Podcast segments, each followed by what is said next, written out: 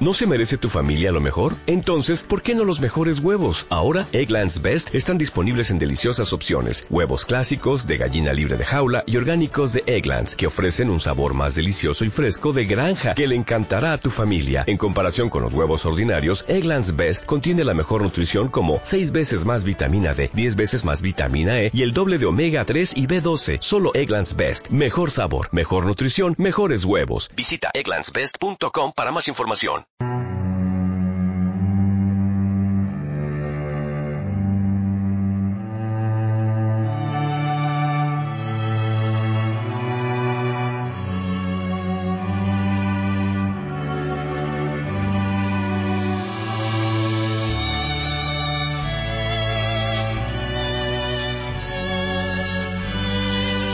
Aquí comienza la hora rojiblanca. Los 60 minutos más sportinguistas de la radio. La hora rojiblanca con Juan Aguja. ¿Qué tal? Saludos, buenas tardes, bienvenidos al primer programa, la primera edición de la tercera temporada de la hora rojiblanca. Desde ahora hasta las tres y media de la tarde, recuperando buenas costumbres en directo, estamos como cada lunes desde el restaurante merendero El Cruce, hoy en formato de tertulia, donde vamos a analizar la victoria, la contundente victoria del Sporting de ayer por la mañana en sesión matinal frente al Mallorca por tres goles a cero que coloca al conjunto de José Ramón Sandoval, ahora mismo tercero en la clasificación.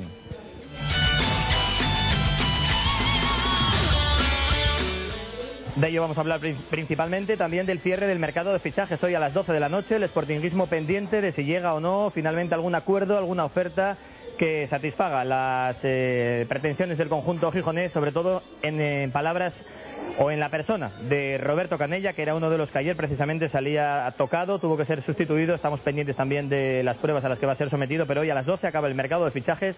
También pendientes de si a última hora puede llegar a un central que complete esa línea ahora mismo con pocos efectivos de- del Sporting de Gijón. Y de todo ello vamos a hablar con eh, uno de los nuevos rostros del Consejo de Administración del Sporting, o en concreto asesor externo del conjunto rojiblanco, Fernando Losada. ¿Qué tal, Fernando? Muy buenas tardes. Hola, muy buenas tardes. Bueno, gracias por estar con nosotros en este primer programa de la nueva temporada, o sea que externamos a lo grande con, con la presencia del que algunos dicen que puede ser el próximo presidente del Sporting. Eso sabe un poco del, del Sporting y a día de hoy un mero asesor que tampoco soy tan grande.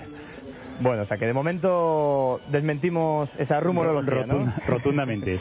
Muy bien, pues Fernando, luego hablaremos también de, bueno, de tus nuevas competencias, de las ideas que tanto Iñaki Iraña como tú tenéis en el nuevo organigrama de- del Sporting. Y también nos acompaña nuestro colaborador, un año más con nosotros en la hora rojiblanca, eh, compañero del diario Marca y también de este programa, Jaime Señal. Hola Jimmy, muy buenas. Hola, muy buenas, encantado. No te veo muy moreno, joder, para estar todo el verano ahí de, de fiesta, de playas y de todo. ¿Qué tal, Juan? Bien.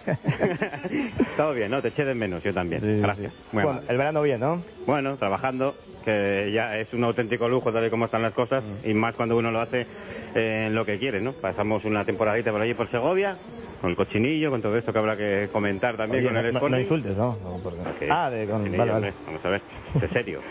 Siempre. Y bueno, pues no del todo contento, ¿eh? Con el inicio del Sporting. Ah, ¿no? ¿Qué Lo digo querías? Los, los nueve puntos querías. Claro, y es que los quería porque, entre otras cosas, el, el equipo creo que hizo mérito para ello porque el empate de, de Huelva, hombre, es lo de siempre, ¿no? Si hubieras cerrado antes del partido, te hubieras llevado los tres puntos, pero bueno, el penalti y es que lo de los árbitros, ¡pah! hay que invitar a cada viejo ya, hay que empezar a meter caña. Porque son muy malos. Bueno, Jimmy muy exigente también con el Sporting en este inicio liguero, siete puntos de nueve, tan solo un gol encajado de penalti injusto y bueno, yo creo que el inicio es bueno, ¿no? Paula Fernández, Fotorama, muy buenas. Hola, muy buenas tardes, Juan. Sí, el inicio es bueno, pero sí que es cierto que es una lástima, como apunta Jimmy, esos dos puntos que nos quedaron en el camino de Huelva a Gijón. Se- bueno, ahora mismo es muy pronto todavía, ¿no? Pero ya empezamos a echar de menos puntos, ¿no? Que se van quedando en el camino, aunque de todas formas eh, yo creo que el bagaje es muy bueno, ¿no? Hay que reconocer que de momento se están haciendo bien las cosas, tres partidos, dos victorias en casa, la última muy contundente, la anterior menos eh, menos implacable, ¿no? Como estuvo el Sporting ayer frente al Castilla, pero un partido en Huelva en el que por una decisión arbitral no se llevaron los tres puntos. Pero en general la nota del equipo puede ser notable, ¿no? Sí, la verdad que sí, el el bagaje es extraordinario. Eh, yo, la verdad, después del primer partido, antes de empezar la liga contra el Villarreal, estaba un poco asustada, pero reconozco que jornada a jornada Eh, el equipo parece que se va acoplando a lo que va pidiendo el míster y las cosas van saliendo bien. No vamos a echar de menos ahora esos dos puntos. Posiblemente en unos meses a lo mejor sí que hagamos las cuentas con ellos. Pero bueno, esperemos que no haga falta recordar que quedaron en el camino. Seguro que quien cree que van a sobrar... Por sí. cierto, una cosa, antes de que presentes a Pelayo, eh, de- no quiero ser abogado del diablo, eh, pero mira dónde está el Villarreal. Sí, sí. que nos pasó por encima, claro, normal. Cuatro victorias de cuatro en, en primera de la mano de Marcelino García. Decía yo que Pelayo Alijostes, hola Pelayo, muy buenas. Muy buenas, Juan, ¿qué tal? Narrador habitual de los partidos del Sporting en la radio, en Onda Peñis, en Onda Corbera, en Asturias, en Suegu, eh, que ya en la temporada pasada, cuando el Sporting estaba así como así, en lo deportivo, defendía a ultranza a José Ramón Sandoval. A ultranza tampoco, ¿eh? Sí, sí, a ultranza. Totalmente. Ahora, ahora viene crecidín, sobrado, dice, ¿qué os decía yo? ¿Veis cómo Sandoval era el idóneo? ¿Qué razón teníamos el Lumanis y yo? Te veo bien, ¿eh? Crecidín. No, yo soy moderadamente optimista siempre y con más razón ahora que llevamos siete puntos de nueve. Y Es un inicio muy bueno, las dudas que había generado pues quizá la, la pretemporada y el mercado de fichajes. Eh, veo al míster que tiene las ideas claras y eso es eh, fundamental. No vamos a jugar muy bonito quizá, pero la segunda división, sino que le preguntan a Elche cómo se paseó el año pasado, 0-1, 1-0. Y más allá de los puntos, de que vamos a echar de menos esos dos ante el Huelva, yo me quedo con las sensaciones del equipo, que casi no le generan ocasiones de gol, el único tanto recibido es un penalti de aquella manera, y yo creo que es para ser moderadamente optimista. Muy bien, pues son las eh, 2 y 40 minutos, casi 2 y 39 de la tarde. Estamos en directo en este retorno de la hora rojiblanca. Cada día vamos a estar de lunes a viernes, como siempre hacíamos en temporadas anteriores, de 2 y media a 3 y media de la tarde en directo. Y por la noche repetimos íntegramente el programa a partir de las 11 de la noche. Y cada lunes vamos a estar aquí, gracias a Luis Meana, en el restaurante Merendero del Cruce, en formato de tertulia. Hoy con el asesor externo al Consejo de Administración del Sporting, Fernando Losada, y con Jaime Señal, Pelayo Lejostes y Paula Fotorama. Arrancamos este primer programa, esta primera tertulia de la temporada 2013-2014.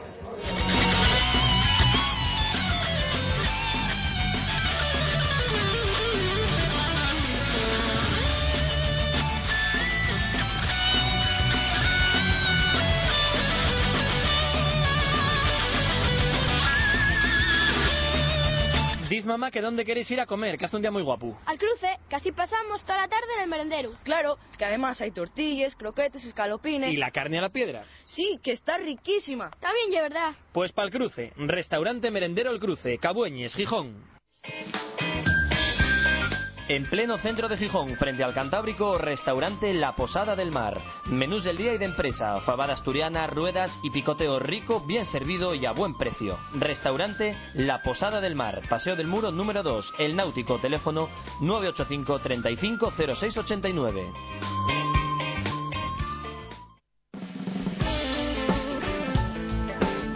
Los mejores pollos de Gijón están en la calle Asturias Le Poulet Roti. Pollos asados, chorizos criollos, Le Poulet Roti en la calle Asturias 17 y para encargos llámanos al 985 34 40 86. La hora rojiblanca con Juan Aguja.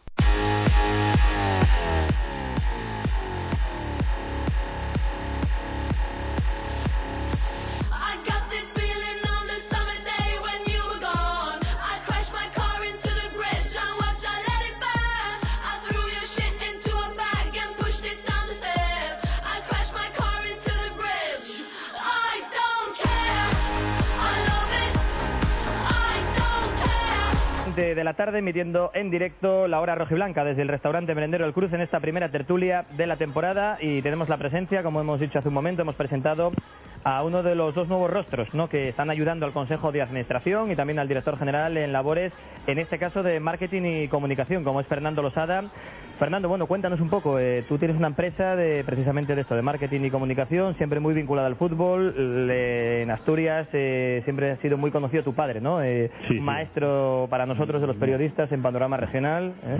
Un veterano ya del periodismo en, en, en la en la jubilación ya, bueno, nada, o sea, ya retirado. Pero bueno, sí, seguramente sea el nombre conocido, la persona conocida de, de la familia, lógicamente, después de muchos años siguiendo al, al Sporting como hacéis vosotros ahora. O sea, que, que parte de ahí viene mi vinculación al fútbol. Y luego, en cuanto a las labores que nosotros, o que yo realmente realizo ahora, eh, vamos a ver, mm, sí hay una parte importante vinculada a, a las eh, características, digamos, eh, de currículum de cada una de las personas que estamos ahí, pero la idea es que el grupo de trabajo que se forma ahora con el Consejo sea un grupo de trabajo en el que todas las decisiones que se toman, de todos los aspectos, pues son unas decisiones que se toman en común, ¿no? Que era una cosa que anteriormente, digamos, que no ocurría de esta forma. Y independientemente, por ejemplo, que Iñaki Iña- Ira- Iraña sea el que sabe más de fútbol, se supone que por su for- formación y por su trayectoria, pues todos participamos un punto de las decisiones deportivas, y igual que de la misma forma, pues que Iñaki, Javier Fernández y Javier Martínez participan un poco de las decisiones estratégicas en cuanto a las iniciativas de marketing y comunicación que vamos a, empezar a, desarrollar ahora, ¿no? Entonces, la figura de los asesores es una figura que complementa un consejo, un consejo muy reducido, que lo que no se pretendió fue ampliar ahora eh, en estos momentos y sí pues eh, proceder a una especie de apoyo externo y en diciembre pues formar un, un consejo entiendo que, que definitivo en el que estaremos o no estaremos los asesores externos dependiendo un poco también de cómo transcurra la actividad estos meses. Está bien que- eso que apuntas de que las decisiones se van a tomar eh, en conjunto, ¿no? Entre el Consejo, el director general y también el- los, los nuevos asesores, porque sabes que es una de las, eh, de las quejas, ¿no? De un sector importante de la afición que se entiende o se, o se lee desde fuera que las decisiones hasta ahora las tomaba siempre el mismo, que era en este caso la figura del director general, eh, Alfredo García Amado. ¿Va a ser de verdad eh, una apuesta en común de, de todos ahora mismo para tomar decisiones importantes? Yo, yo creo que Alfredo tomaba las decisiones en tanto en cuanto eh, las características del, del club y el consejo que había anteriormente existían. ¿no? Entonces él es el primer eh, directivo de la, de, la, de la empresa y él es el que ejecuta esas decisiones. Y yo creo que las decisiones las tener que seguir ejecutando porque es el director general. Eh, lo que sí es cierto es que nosotros ahora lo que hemos creado es un grupo de trabajo que se reúne casi diariamente, donde con la presencia de Alfredo tomamos decisiones y Alfredo es el que tiene que llevarlas adelante.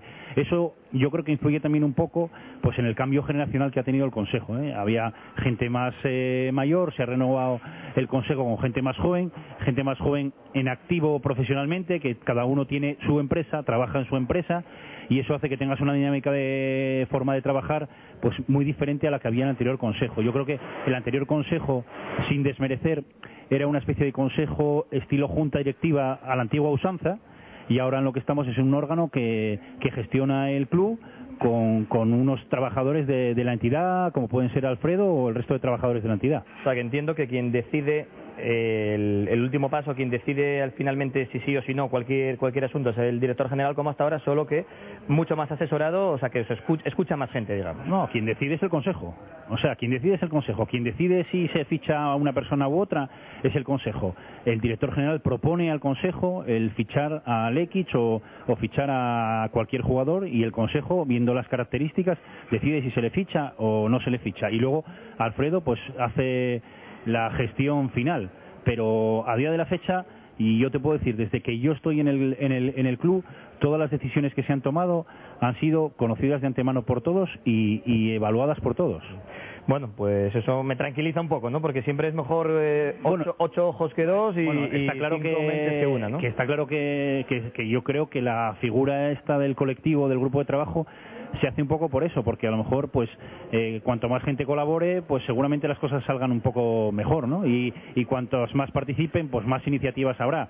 Entonces, sí te puedo decir que yo, en lo que llevamos a la fecha, eh, todas las decisiones que se han tomado, en las que yo he estado presente, eh, son decisiones tomadas por el, por el Consejo eh, con, la, con la figura de, de Alfredo allí.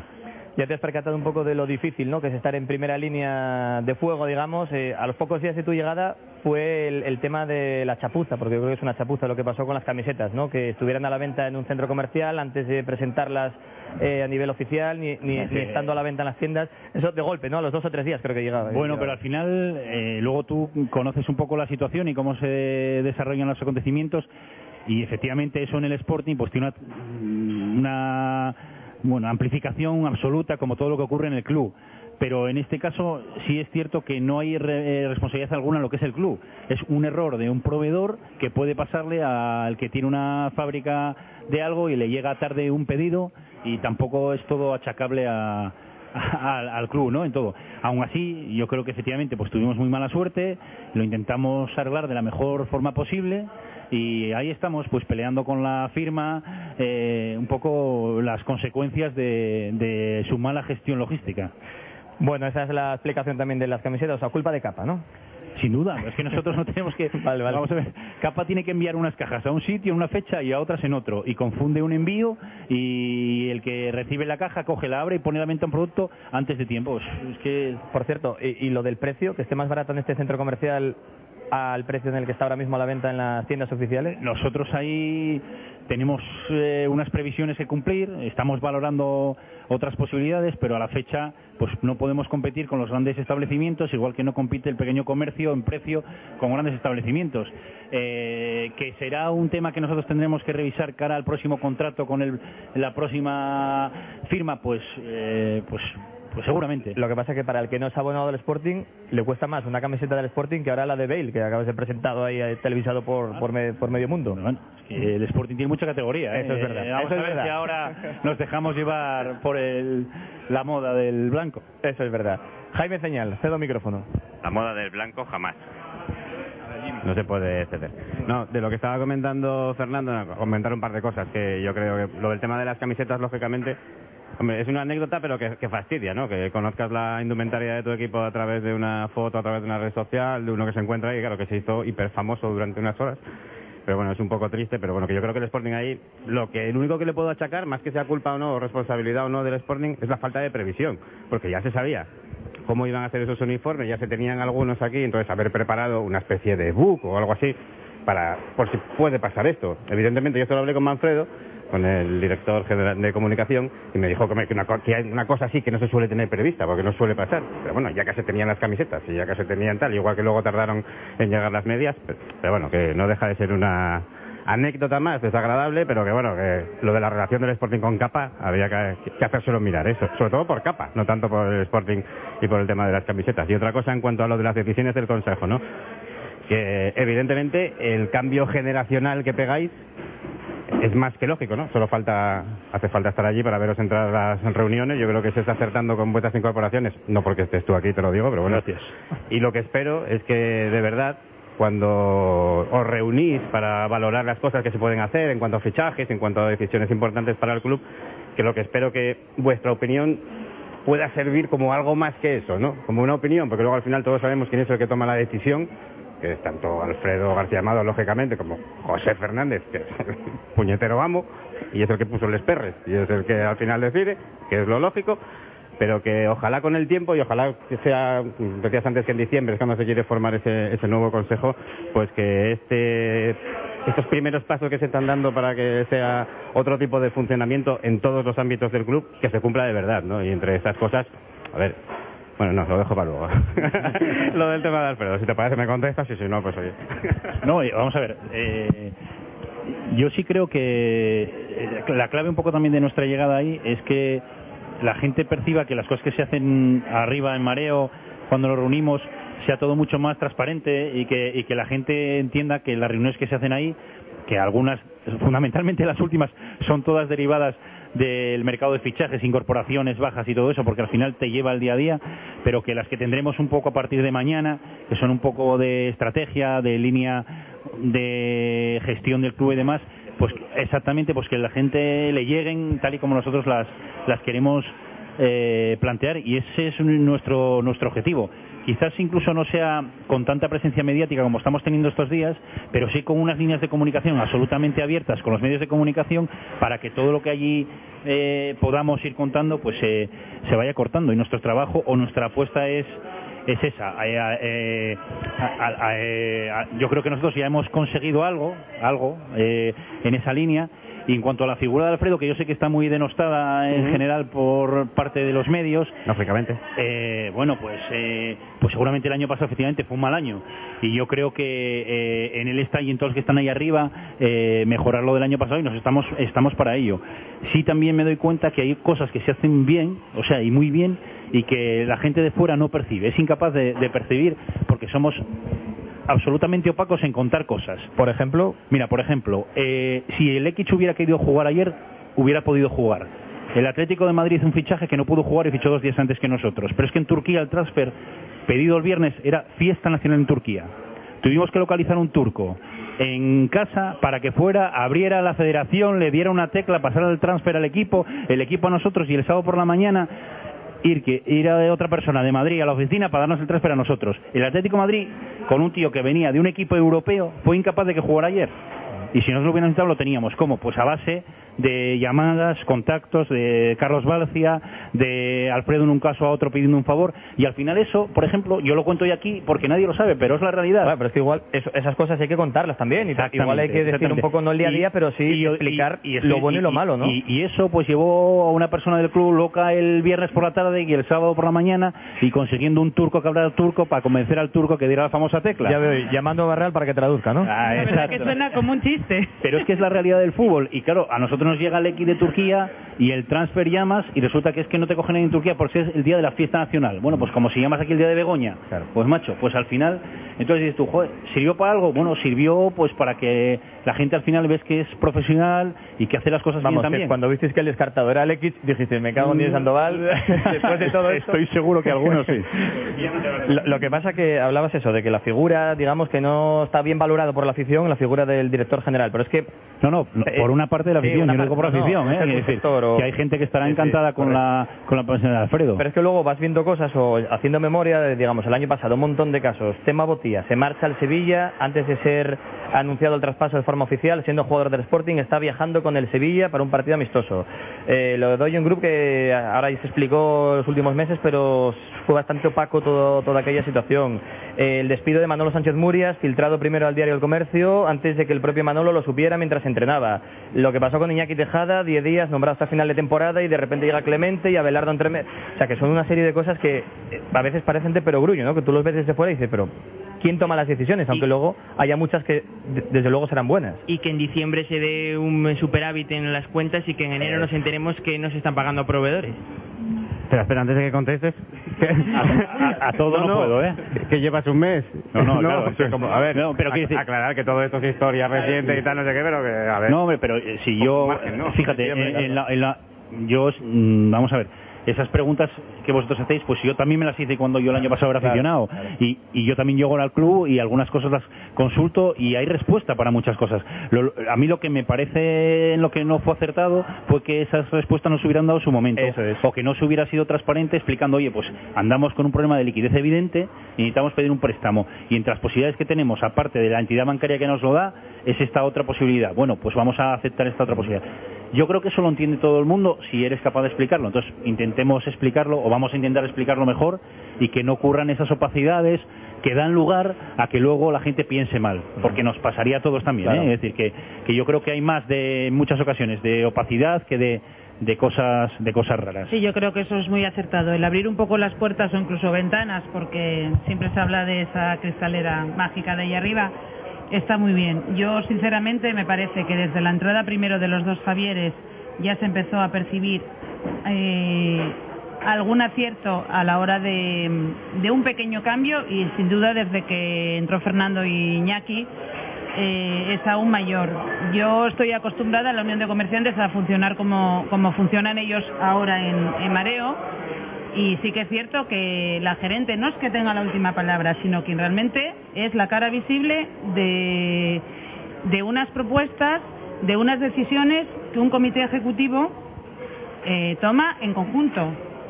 Si no entiendo mal, esa es vuestra idea ahora. Sí, sí. Entonces vais a ser mm, personas de diferentes edades, de diferentes conocimientos, de diferentes inquietudes quienes vais a opinar sobre todo. Me parece que eso es muy, muy acertado, porque el poner estrategias y decisiones en común es algo muy importante, porque ninguno sabemos todo de todo. Y hay otra cosa ¿eh? que también tenemos que tener un poco claro.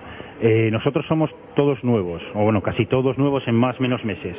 Eh, y Alfredo lleva años en el club.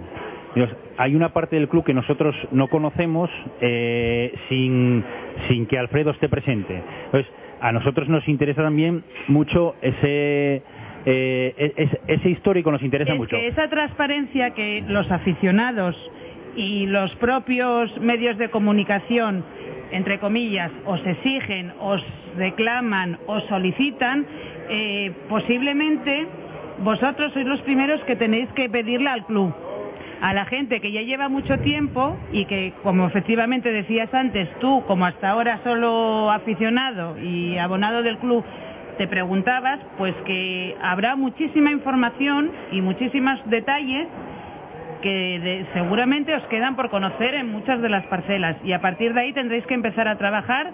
Habrá cosas que, como bien dices, ya están bien hechas y seguro que habrá muchas que se podrán mejorar. Estoy seguro. Yo, yo tampoco soy juez aquí del, del pasado, ni mucho menos, pero ayer, eh, porque es otra de las anécdotas que te ocurren día a día.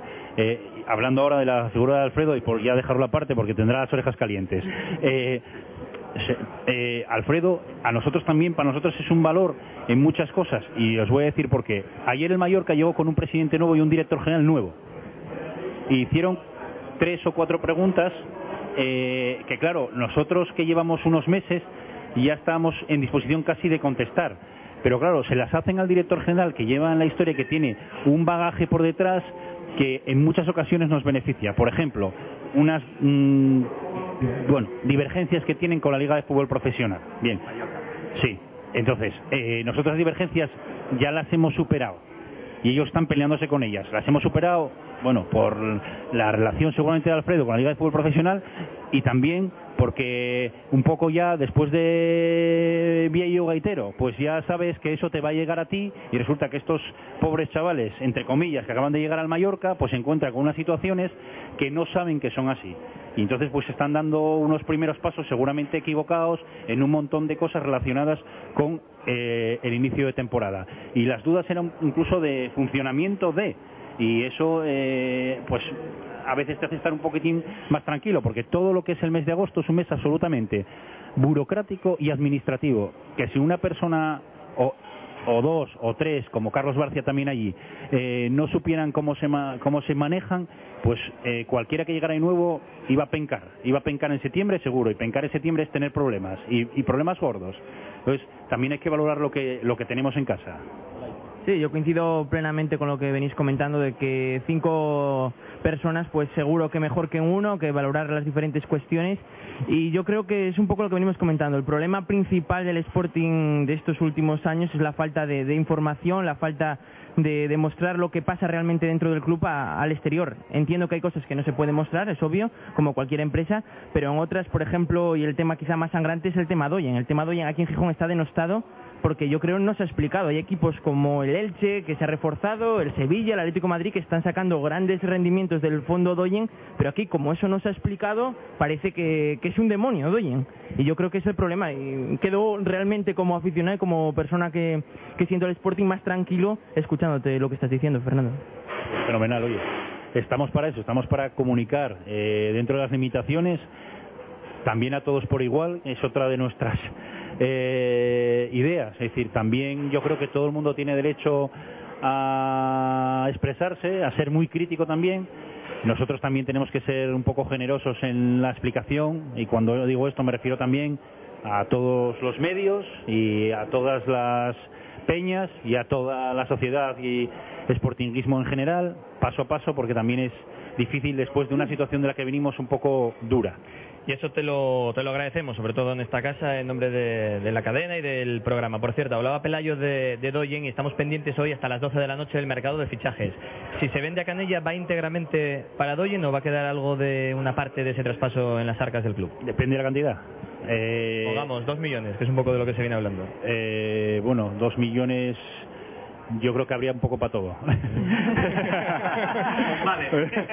Hay pero, todo, eh, sí, no sé, pero Por ejemplo, por, por ejemplo, eh, ya que sale el tema, para limpiar los asientos del Molinón, que mucha gente hubo muchas quejas porque estaban llenos de caca de paloma y de, de porquería. Eh, somos eh, además conscientes de eso, pero los asientos, aunque no te parezca voluntario, se limpian.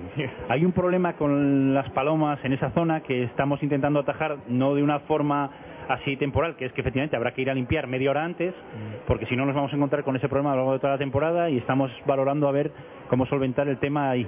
Las palomas dan problemas, efectivamente, en, en cualquier ámbito. Son las 3 de la tarde, no hemos hablado todavía nada de lo importante, ¿no? Que al fin y al cabo es la victoria de, de ayer por tres goles a cero, ese buen partido del Sporting. Vamos a analizar casi uno por uno, al menos por líneas, lo que vimos ayer en el Estadio del Molinón.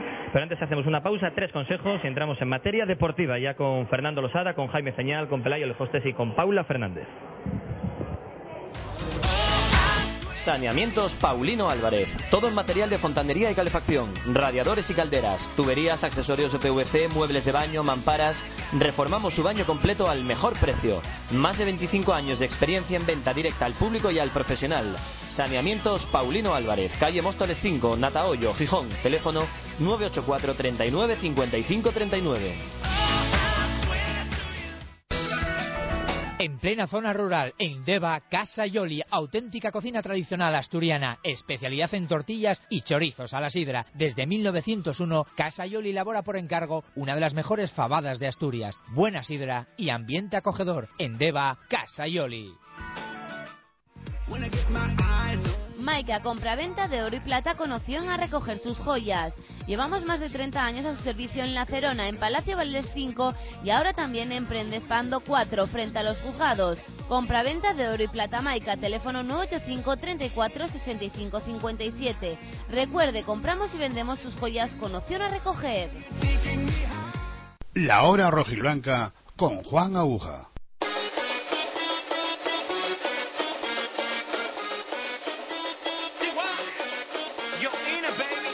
Dos minutos de las 3 de la tarde, continuamos en el cruce y como decía hace un momento, vamos a hablar del partido. Eh, Lo viste, ¿no, Fernando? Estáis ahora ocupando lugares privilegiados, ¿no? Bueno, lugares privilegiados. Con los asientos limpios. Los asientos limpios. Están limpios en casi todos los sitios, ¿eh? Sí, señor. Pero bueno, no creas que había algunas veces que a mí me gustaría estar en mi sitio. Lo haré, ¿eh? Lo haré. Lo que pasa es que también, eh, bueno, pues Ahora, toca, ¿no? Estar en más por lo menos ahora, yo creo que cuando empecemos a perder algún partido bajaré mi sitio. no, es, es- es broma, pero bueno, sí, sí. Bueno, balance del inicio liguero, tres partidos, siete puntos, muy bien, ¿no? Sí, yo creo que sí. Yo creo que todos firmamos, sobre todo después del partido del Villarreal, del trofeo de Villa de Gijón, todos firmamos siete puntos en tres partidos. Luego, viéndolo un poco así en el tiempo, mm, creo que podíamos estar con el Alcorcón, con nueve puntos. Y es una pena, pero no, no hay quejas. Estamos arriba y, y es el sitio donde yo creo que merecemos estar además. Ha habido muchos cambios en la plantilla esta temporada, muchos jugadores que se han ido o por eh, interés propio, porque han querido marcharse o porque el club no ha querido contar con ellos, y muchos jugadores descartados y muchas llegadas de un perfil muy Sandoval. Eh, la plantilla la han hecho, se puede decir, ¿no? Entre Lozano y Sandoval, hablando entre los dos mucho. Totalmente. Eh, por ejemplo, Stepovic, ¿de quién es el, el triunfo, digamos, el acierto? Raúl Lozano, 100%. Hugo Fraile. Eh, Sandoval. Eh, imagino- Bustos y Bernardo, imagino que Sandoval. Eh, bueno, no, Ya. Raúl Lozano año pasado también. Bueno, ahí yo les doy una X a los dos, ¿eh?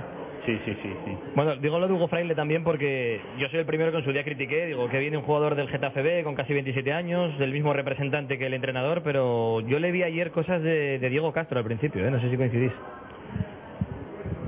Bueno, eh, van tres partidos, ¿eh? Como, como dice el propio Mister, ¿no? Y, hombre, la verdad que ayer salió un partido espectacular. Así que no sé, si, no sé si a Diego Castro, quizá por lo del Getafe, ¿no? Lo comentarás. Pero bueno, le queda mucho, ¿eh? Todavía para llegar a ser un Diego Castro de la vida, pero bueno. Hablando un poco más en general, la verdad que el inicio del Sporting a mí me tiene sorprendido.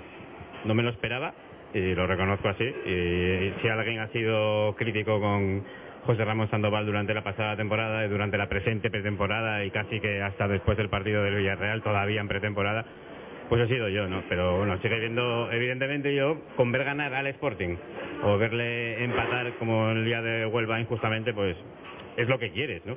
Yo quiero ver que este equipo esté arriba, que este equipo sea capaz de mantener la racha, que va a ser muy difícil con la que ha comenzado la temporada, pero que estoy sorprendido porque no me lo, porque sinceramente no me lo esperaba, ¿no? Eh, no lo sé si es que al final va a tener razón el míster, que el mensaje que tanto ha insistido, ha cuajado, que la relación en el vestuario del Sporting ha mejorado notablemente en todos los sentidos y que ahora sí que se tiene no sé si una idea de juego, que no lo termino yo tampoco de tener muy claro, pero sí un objetivo común y que sí que es cierto que, todos están tirando para una, ¿no? Porque si no, difícilmente se podría explicar que, que en tres partidos te hayan llegado una vez. Que eso es un bagaje que, hombre, el fútbol es creación, el fútbol son goles, pero que hay cosas que, bueno, también hay que reconocer, ¿no? Te han llegado una vez en tres partidos, eso, no sé, igual hay que tirar del archivo de televisión española de Panorama Regional para encontrar un dato que al Sporting en tres partidos le hayan llegado solamente una vez y que tenga un gol en contra y que, sea de penalti, ¿no? Hay cosas que mejorar también, evidentemente, y hay cosas puntuales que luego, si hay tiempo, me gustaría comentar, como por ejemplo la posición de Alex Barrera. Yo no le termino de ver dónde está, está jugando como un auténtico avión, por fin se le está, se le está dando la continuidad que todo futbolista necesita. Ayer ya lo vio refrendado con, ese gol, que es el primero, por cierto, con el primer equipo del Sporting.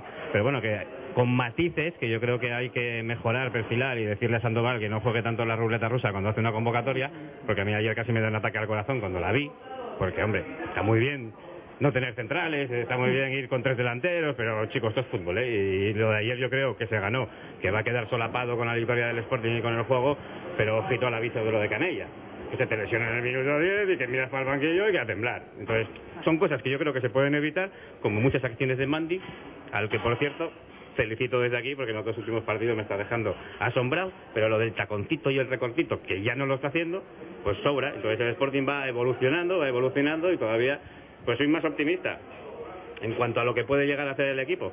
No tanto a la persona del entrenador por cosas puntuales, pero sí a lo que puede llegar a hacer el equipo, pero teniendo en cuenta también que quedan todavía por estrenarse futbolistas como Isma López, que ha llegado con una especie de expediente X que no aparece por los partes médicos, pero no está a disposición, cositas de estas que hay que arreglar y luego también hablar con Fernando, aunque no, no sé si te pillo ya en el Consejo, yo creo que sí, con lo de las nuevas normas que hay con lo respecto a los medios de comunicación este año, que, bueno, pues tratar de recordar a quien haya tomado la decisión, que yo tengo muy claro quién ha sido, pero no lo voy a comentar aquí, que este siempre ha sido un club familiar, que siempre ha sido un club cercano, que a mí me pasa por delante Iván Hernández, Hugo Fraile o cualquiera, y yo le puedo ir a saludar y a pedir una entrevista, cosa que ahora ya no se puede hacer, porque, bueno, por ciertas cosas de índole interno del club, y que creo que a ver si se puede revisar eso un poco, ¿eh? para que no se pierda lo de estar en mareo todos allí en buena amistad, en buena armonía y en clavando puñales cuando hay que clavarlos, pero hacerlo otra vez más familiar, yo creo, más cercano.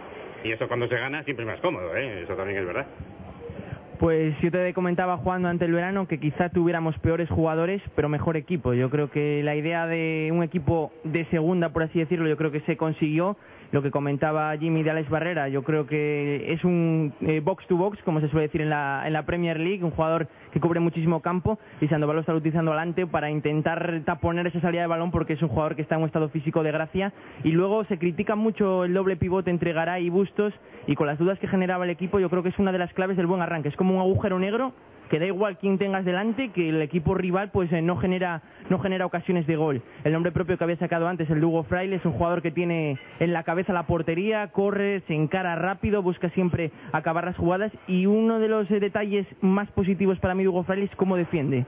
Te das cuenta, siempre está arropando al lateral, que eso es muy importante. Hace unos años el pobre Canella, porque juega por esa banda, tenía siempre un 2 por 1 que no sabía ni a quién defender y yo creo que Hugo Fraile hace un trabajo defensivo muy muy importante. Paula, ¿cómo estás viendo tú estos primeros partidos, este inicio liguero? Bueno, yo la verdad, como Jimmy, gratamente sorprendida. Eh, en cuanto personalizabas en Hugo Fraile, tengo que decir que cada partido me ha gustado más. Ayer creo que ha hecho un partidazo extraordinario, ya que no nos lo lesionaron, porque le hicieron tres entradas por atrás bastante contundentes. Por cierto, el Mallorca ayer decepcionante. Sobre todo la, la de Agus de la tarjeta roja, que yo no sé si fue porque el árbitro consideró que era el último o por lo salvaje de la entrada, porque aunque sea en el centro del campo, eh, si es amarilla es naranja, ¿no? Que si es roja tampoco pasa nada y bueno, circunstancias de la vida. Agus, que estuvo a punto de venir al Sporting, a última hora prefirió el Mallorca, llega al Molinón y, al rato es expulsado. Sí, y el Molinón luego se lo recordó. También en ese sentido, comentar que por lo menos en mi zona hubo dos o tres jugadas en las que Alex Barrera erró en el pase y ya empezaron los silbidos. Yo sinceramente me pillé un cabreo monumental porque menos mal que a última hora se le agradeció el gran trabajo que ha hecho. Me parece que es un jugador extraordinario y que volvemos a lo de siempre, que parece que siempre perdonamos más a los de fuera que a los de casa. Si esos pitos hubieran contagiado en otras gradas, posiblemente Alex no se hubiera atrevido a hacer el, partido que hizo. De todas formas, se llevó una grandísima ovación cuando fue sustituido. Yo creo que es una de las sensaciones eh, positivas de este principio de temporada. Alex Barrera, un jugador de los canteranos que siempre hemos defendido, por lo menos aquí en este programa, que nos gustaría que tuviera más presencia. Lo que pasa que ahora al estar Alex no está Nacho Cases. Eh, bueno, y está el centro del campo, este que quiere fuerte de músculo Sandoval con Bustos y Garay, con Alex Barrera por delante. De momento está saliendo bien, entonces yo creo que lo que funciona hay que tocarlo. Está saliendo bien, pero yo creo que luego Nacho Cases hizo muy buen papel al, al sustituir a Garay. Lo que me preocupa un poco es un poco lo que comentaba Jimmy. Por ejemplo, se nos lesiona Canella en el minuto 10 y pasamos a la banda izquierda, que sigue jugando muy bien, aunque esté a pierna cambiada, pero entonces tenemos que traer a alguien al lateral derecho, porque sinceramente el, el trabajo ayer de Luis me pareció bastante flojo. Entonces, el Víster vuelve a demostrar que en algunas posiciones, pues, o se le olvida que pueden pasar cosas durante el partido, o te deja un poco con el culo al aire, con perdón. Sí que es cierto, culete, vale, sí que es cierto que me parece, por ejemplo, un acierto lo que ha hecho con Mandy este año. Mandy me tiene muy sorprendida porque yo, sinceramente, del- el- cuando vi la convocatoria y el primer partido en el puesto dije, este, sobre todo fuera de casa, no va a terminar muchos partidos y sinceramente parece que se está acoplando muy bien al puesto y luego, por supuesto, ha dado ya en dos de los tres partidos un pase vertical al gran delantero, que también hay que decirlo, Stepovic a mí me tiene enganchadísima y le ponemos un 10 a Lozano porque ha sido todo un acierto. Entonces, bueno, muy bien, la verdad que muy contenta porque, eh, por supuesto, lo que más quieres es que este equipo vaya para arriba, pero sinceramente no me esperaba tanto. La cosa es que se mantenga. Una pregunta que quería hacer a, a Fernando. Vamos a ver, no te quiero poner tampoco un compromiso. Eh, no lo hagas. eh, Agus estaba cerrado por el Sporting, así se dijo en diferentes medios de comunicación. Agus decide marcharse al Mallorca y a continuación creo recordar que cronológicamente se vende a Borja López y se rescinde a Gregory eh, y se había hablado de que se iba a fichar un central. No sé qué quedó, si se confía en Mande únicamente, la temporada es muy larga. No sé, en esas reuniones que tenéis en conjunto, ¿cuál es la decisión de, de no ir a por un central? Eh, vamos a ver, pues mira, mm, fundamentalmente, bueno, Agus estaba no cerrado porque si estuviera cerrado nosotros hubiéramos anunciado que Agus estaba fichado por el Sporting. Agus decide otro club única y exclusivamente por eh, mm, un tema de fiabilidad económica. O sea, fiabilidad económica. Eh, eso tiene gracia también porque algunos de los interlocutores con los que tuvo al final eh, le aconsejaron el Mallorca por que iba a cumplir mejor sus compromisos de pago. A día de la fecha, los jugadores del Sporting están al día todos y los del Mallorca no.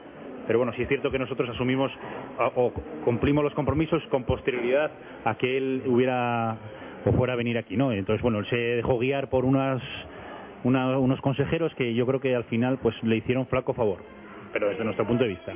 La salida de Borja fue una salida un poco inesperada eh, en la forma y nosotros lo que valoramos es después de, de decidir no incorporar a Agus que era la persona que la Secretaría Técnica había buscado eh, pues y como no teníamos claro quién podría ser esa persona eh, y antes de traer un fichaje que no aportara lo que podía aportar aquí decidimos juntar con Julio como cuarto central entonces, nosotros contamos con cuatro centrales. Mandy, central, Iván Hernández, central, Julio, cuarto central y Bernardo, primer central. Entonces, esas es un poco eh, el- el- los cuatro centrales que tiene, que tiene el equipo. Eh, pensamos que, que Iván Hernández eh, puede suplir en cualquier momento cualquier problema que tengamos y que Julio también eh, entrena con el primer equipo y va a participar seguro de algún partido con el primer equipo. Al final es una apuesta y también estaba la otra posibilidad de si Canella, que era la salida más evidente para nosotros desde el principio de temporada, eh, salía, pues contábamos con la posibilidad de incorporar un central de perfil izquierdo que pudiera suplir a Canella y que también pudiera jugar de central.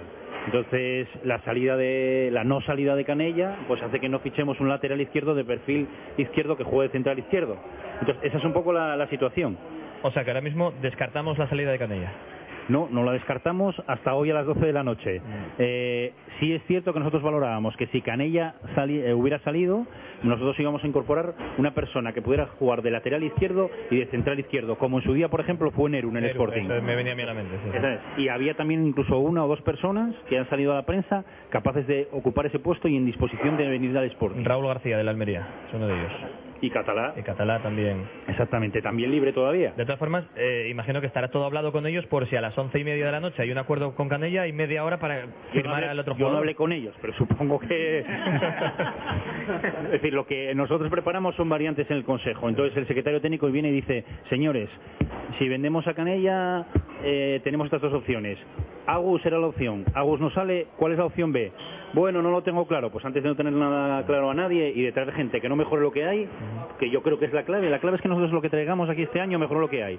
Y lo que hemos traído está jugando de titular o se supone que mejoraba lo que hay, se supone. Luego a lo mejor pues a mitad de temporada pues hay cambios porque hay gente, pues Nacho Cases de repente pide a gritos la titularidad y tiene que jugar y, y Mendy o quien, o quien sea, pero se supone que en la alineación titular están los que hemos fichado. Y que hay una cosa, que Julio volvió ayer después de una lesión que se había producido con el primer equipo y marcó con el filial. Eso Que tiene 17 años y lo que habría que hacer de verdad es no mirar el carnet de identidad. O sea, en el momento que haya que tirar de Julio para lo que sea, pues que, que se le ponga, porque creo que en pretemporada lo ha hecho fantástico, la verdad, desde que volvió de, de lo del europeo y Esa es la idea, pero también hay que tener un poco de cuidado con eso. Tenemos un ejemplo palpable en Gijón que igual salió hoy del equipo, que sufrió una subida, bajada de tensión, que es Sergio, que jugó muy joven, se le bajó un año sin jugar, luego vuelves a subir, luego no tiene continuidad. Entonces yo creo que un poco ese tipo de cosas hay que cuidarlas. ¿Y hoy Sergio qué?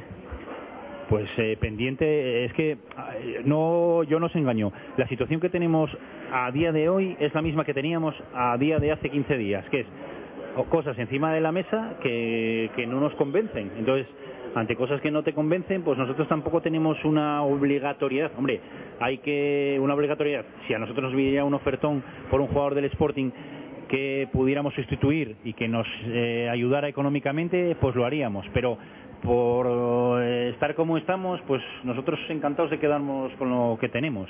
El, el tema Sergio, ¿habría la posibilidad de bajarlo al B o quedaría con ficha del A aunque no tuviera continuidad? No, sí, queda con ficha de la. Queda con ficha de la y él ahí pasaría a ser un jugador más de la plantilla. Pero lo que está claro es que Sergio no se puede quedar un año sin jugar. Pero es Y si el que míster no cuenta con él, la Pero única ya- alternativa que te queda sería esperar al, al mercado de invierno, ¿no? Claro. Pero eso ya pasó en Gijón, ¿eh? Sí, sí, no, ya o sea, ya pasó. en Gijón, ¿eh? Claro. O sea, es decir, que, a- que nos olvidamos a veces de esas cosas. Entonces, eh, a, a- a mí, por ejemplo, me parece una pena que Sergio es una persona que ha venido desde abajo hasta arriba. O sea, de, viene desde abajo a abajo, de mareo hasta arriba. Y que yo creo que por una serie de decisiones o por las circunstancias del fútbol también, ¿eh? Es decir, que luego es fácil verlo a posteriori, pues pues se vio marcado y entonces ahora se encuentra en una situación difícil y luego también puede ser que efectivamente pues llegue un entrenador y no le guste tus habilidades o, o prefiera o tenga otras alternativas por delante. A mí sinceramente me disgustaría que Sergio no siguiera vinculado al club, de- al club de alguna forma porque yo creo que es un buen futbolista. Y de ahí vienen un poco también los problemas con el Córdoba, ¿no? Que le quieren propiedad por la Face y nosotros pues que no soltamos tampoco, porque bueno, eso también ha cambiado en el Sporting, ¿eh? Bueno, pues Afortunadamente creo, porque si hubiera sido, bueno, hace 10, 15 años, vamos, iba para allá con un lazo aquí y hasta luego Lucas. Y mira, También, menos- también no, eh, hay otra cosa eh, que, que muchas veces nos olvidamos. El futbolista tiene mucho que decir eh, y, a- y también Sergio tiene tiene eh, mucho que decir porque el año que viene además eh, queda libre. Entonces también hay que escuchar al futbolista. Es como lo de Borja.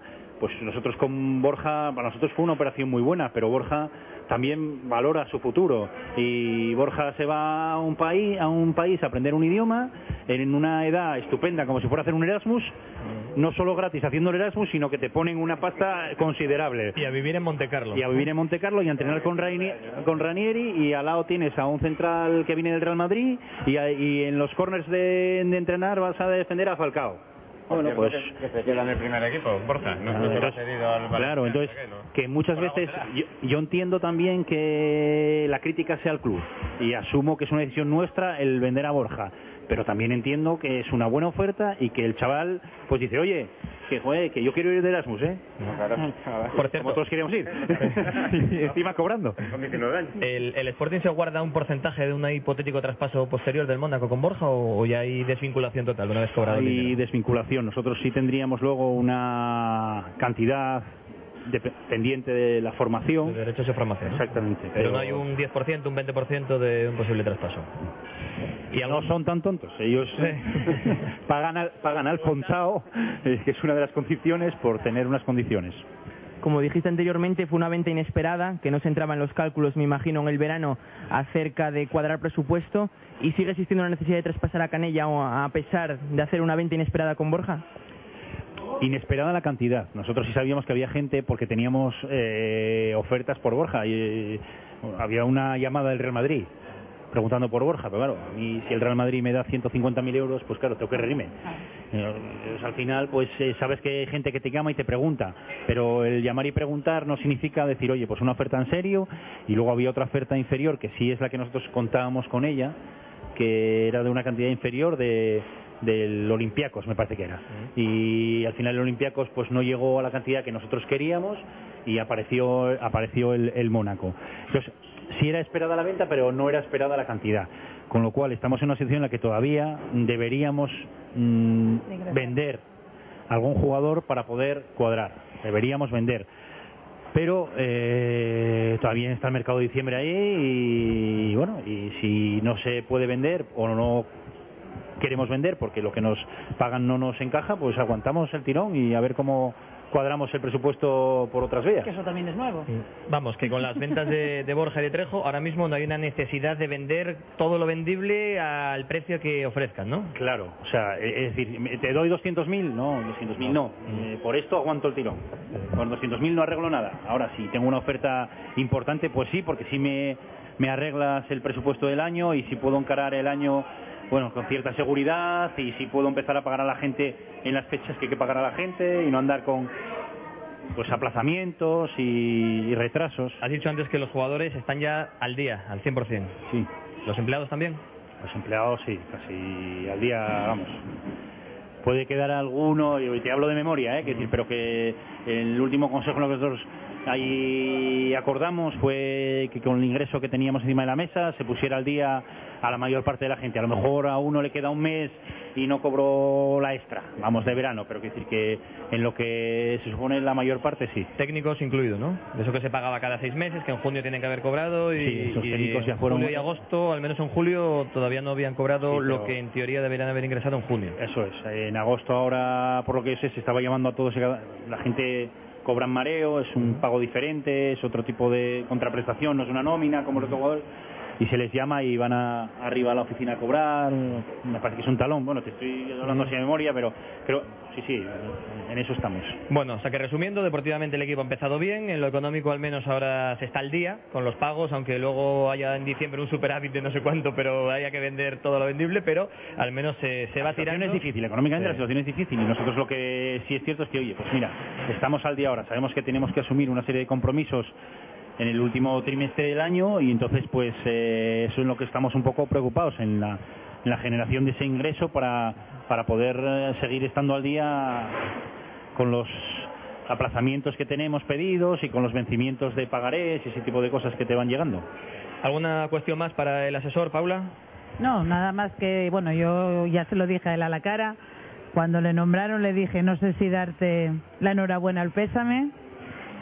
Eh, no por su valía, porque no me cabe la menor duda que va a hacer un papel extraordinario. Paula es amiga, entonces algo tiene que decir. Pero No lo digas, hombre, no lo pero no, lo decía en el sentido que tenía ligera desconfianza en que les dejen hacer tanto a Fernando como a Iñaki como incluso a los dos Javis incorporados anteriormente a ellos lo que ellos estiman conveniente que hay que hacer, que hay que cambiar, que hay que mejorar.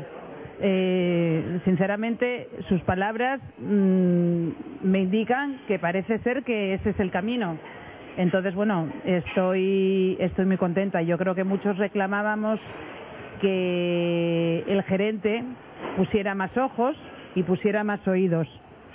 Y me parece que, Que va camino de ello. que va camino de ello. Entonces, pues estoy muy contenta y por supuesto en el tema deportivo hasta hasta esta semana no puedo decir más que que estoy entusiasmada y que ojalá la semana que viene vayamos a Ponferrada y si no son los tres que nos traigamos por lo menos un, un punto de, de allá y a seguir. Pero bueno, yo soy una egoísta, ¿eh? Y a Fuñona, yo voy de tres en tres, espero traernos los tres. ¿Vas a ir hasta el Toralín? Bueno, pues mm, la verdad es que ayer ya me empezó a picar un poco la camiseta y ya le pregunté a mi marido si sabía qué hora era el partido, así que es fácil que el domingo vayamos al Torolín a apoyar al equipo. Mucha sí. gente después del partido de ayer lo comentó a mediodía y por la tarde, oye, pues igual había que ir a Ponferrada, no estaba previsto un viaje eh, masivo, digamos, porque todavía está terminando el verano, septiembre es muy pronto, pero bueno, parece que pica el gusanillo, ¿eh, Pelayo? Pues sí, sí que pica. Y viendo cómo va el equipo, pues mucho más. Encima hay como una especie de espina clavada respecto al año pasado, Sí, sí. que hay ganas de, de quitársela. Y ojalá, ojalá se traigan los eh, tres puntos y sigamos esa buena racha que está mostrando el equipo. Yo creo que repasando lo que se hizo la temporada pasada, es muy complicado luego a partir del mes de febrero jugar finales tras finales cada, cada fin de semana. Eso acaba, pues evidentemente, como es lógico, acabar pinchando y acabar pues eh, desmoronando ese castillo de naipes que prácticamente estaba elevado sobre una, un pensamiento ficticio, era muy complicado. Pero lo que más importante a estas alturas de pretemporada no son los siete puntos, que también es que el Zaragoza queda cinco, que el Mallorca queda siete. Empiezas a tener un pequeño colchón que cuando lleguen las vacas flacas, que van a llegar, como pasa a todos los equipos, pues al menos intentar eh, sostener esa clasificación positiva. Y lo más importante, viendo cómo se acabó la temporada pasada la relación afición-equipo, era importantísimo recuperarla, porque todos yo creo que estamos de acuerdo que, que el Molinón entregado con su equipo es casi empezar 1-0 cada partido y ojalá se pueda vivir ese ambiente, esa comunión tan perfecta que existía no hace tanto tiempo. Ya se escuchó que hacía mucho tiempo que no se escuchaba en el Molinón el por qué este año subimos a primera, ¿eh? Después del segundo, el tercer gol contra el Mallorca, pues eso, los 14.088 espectadores que ahí estuvimos, pues salimos con el semblante contento y, y esperanzados de intentar retornar esta misma temporada a primera. Por cierto, aunque sea anecdótico, el Sporting ahora está dos puntos por encima del octavo, porque el séptimo es el Barça B, así que ahora ya no miramos, estamos a 6, a 7, no, estamos por encima del séptimo del octavo a dos puntos de la clasificación, Jim. A ver, yo lo que noto es que la afición del Sporting está con unas ganas de aplaudir que se muere, de pasárselo bien que se muere. Porque es que llevamos unos años que, la verdad, han sido un auténtico asco, ¿no? Porque todo el día con historias, con malos rollos, con deportivamente el equipo fatal, con decisiones que no vamos a valorar ahora, pero que han terminado o habían casi terminado de dinamitar la paz social de la que hablaba ahora eh, Pelayo entre las dos partes y es que, a ver, eso el Sporting eh, tiene que darse cuenta y tiene que aprovecharlo, pero desde el calentamiento ya, ¿no? Los rivales tienen que salir y tienen que estar bastante acongojaditos de lo que se van a encontrar en el Molinón, algo que en los últimos tiempos era era imposible, ¿no? Y bueno, y a ver, un poquito de, de calma, ¿eh? Y de calma chicha, que estamos en la jornada 3, que ojalá en la 38 estemos de tajada una semana por ahí celebrando que el, que el Sporting ya está en primera, pero chicos, estamos en la 3 y hasta la 38 quedan todavía un mon- 42. Bueno, 42. Pues. Más Un- otros un cuatro poquito partidos más adelante. si los hubiera de playoff. Y que sí, que lo que hay que hacer es pues aprovechar el momento, ¿no? Disfrut- disfrutar con el equipo, ir a Ponferrada, como decía antes Pelayo también, a, pues a meterles una buena y por lo menos que no nos lleguen mucho y a sacarnos la, la espina del ridículo espantoso que hicimos el año pasado que nos dejó sin ascenso y a pues echar unos culinos por allí, a volver y el próximo lunes seguir hablando de cosas buenas, ¿no? Que, que ya era hora, coño. El año pasado sin ascenso y sin 40 euros de talegada de entrada para la afición del Sporting. Mira, si es que hasta ni hablamos de Sandoval, tú fíjate de- Ya, ya, lo bueno. bien que va el equipo, Te- te- ni hablamos Tendremos de Sandoval. mucha semana para hablar de muchas cosas. Ni hablamos del mismo, Eso no es problema. Por cierto, que hoy tienen jornada de descanso, mañana también y vuelven el miércoles al trabajo, ¿no? A partir de las diez y media en mareo, claro, es lo que tiene. Si vas tercero, ¿para qué vas a correr? hasta el fin de semana no entrenamos. hombre, lo que pasa es que, a ver, el equipo juega, ha, ha estrenado esta semana el horario matinal ayer. Eh, a las 12 del mediodía, había quedado concentrado el viernes y bueno, hombre, pues ya se ha hecho bastante grupo suficiente ahí en Mareo en esas instalaciones que tiene el club y descansa hasta el miércoles, que quien lo pillara, ¿no? También a partir de las 10 y media y luego juegas el domingo a las 5, pues bueno, te vas en el día, el Sporting, como el Barça, viajamos a Ponferrada, ganamos y volvemos. Mira, al, al revés, Niquelao. al revés que a Miranda el año pasado, cuando Correcto, aquella sí, polémica para- del sí. estreno de tal, pero Eso bueno. déjalo para allá, me voy a... Vamos a hablar de lo, de lo bueno, que es Claro. que el equipo está arriba, que ha empezado muy bien y que parece que vamos viendo la luz poco a poco. Fernando Losada, asesor del Consejo de Administración del Sporting, especialista en marketing, comunicación y también en fútbol, hijo de una leyenda de los medios como, como es Fernando Losada padre. Ah, Ahora, dice ahora Paula que le dices también. dimisión. Fernando, dimisión. Sal del molino. ¿Cómo, cómo es eso? ¿Que también fuiste futbolista? Hombre, unos, unos, unos partidos en el, en el campo de la Inmaculada. Yo ni me acuerdo de eso ya. Se borró el disco duro como el de Bárcenas. Bueno, Fernando, pues lo dicho, muchas gracias por estar con nosotros en, este, vosotros, un en esta vuelta, en este retorno de la hora rojiblanca, el día a día del Sporting. Vamos a estar hasta finales de junio, Dios mediante, o si no nos echan primero, si no pasa nada, nada raro. No. Así que gracias por estar con nosotros, te daremos la vara durante la temporada y estaremos en contacto. Muchas gracias. Muy bien, muchas gracias a vosotros. Pues aquí vamos a ir poniendo el punto final, también gracias a Luis Meana, que hoy como tiene el cruce abarrotado, como se suele decir, está a tope, porque aquí venimos a sitios donde gusta mucho a la gente y solo recomendamos calidad, tanto en el trato como en el sitio, como con, con la comida. Nosotros nos marchamos, hacemos la última pausa y vamos echando el cierre desde el cruce. Diz mamá que dónde queréis ir a comer, que hace un día muy guapo. Al cruce, casi pasamos toda la tarde en el merendero. Claro, es que además hay tortillas, croquetes, escalopines. ¿Y la carne a la piedra? Sí, que está riquísima. Está bien, de verdad. Pues para el cruce, restaurante merendero El Cruce, Cabueñes, Gijón. Carrocerías Castillo, chapa y pintura del automóvil, horno de secado. Para rayazos, abollones y demás desperfectos de tu coche, Carrocerías Castillo. Estamos en la Avenida de la Metalurgia número 12, en el Polígono Bancunión número 2, Tremañes, Gijón. Teléfono 985 31 1803.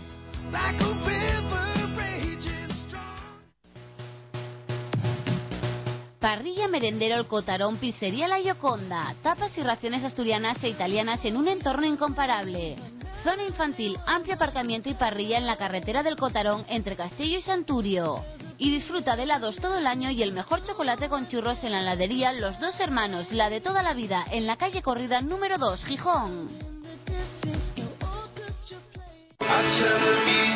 Asistencia Económica de Empresas AEE, Consulting de Empresas y Profesionales, asesoramiento fiscal, laboral, financiero, mercantil y contable. Asistencia Económica de Empresas AEE, calle Fundición número 3, teléfono 985 17 2053. La hora rojiblanca con Juan Aguja.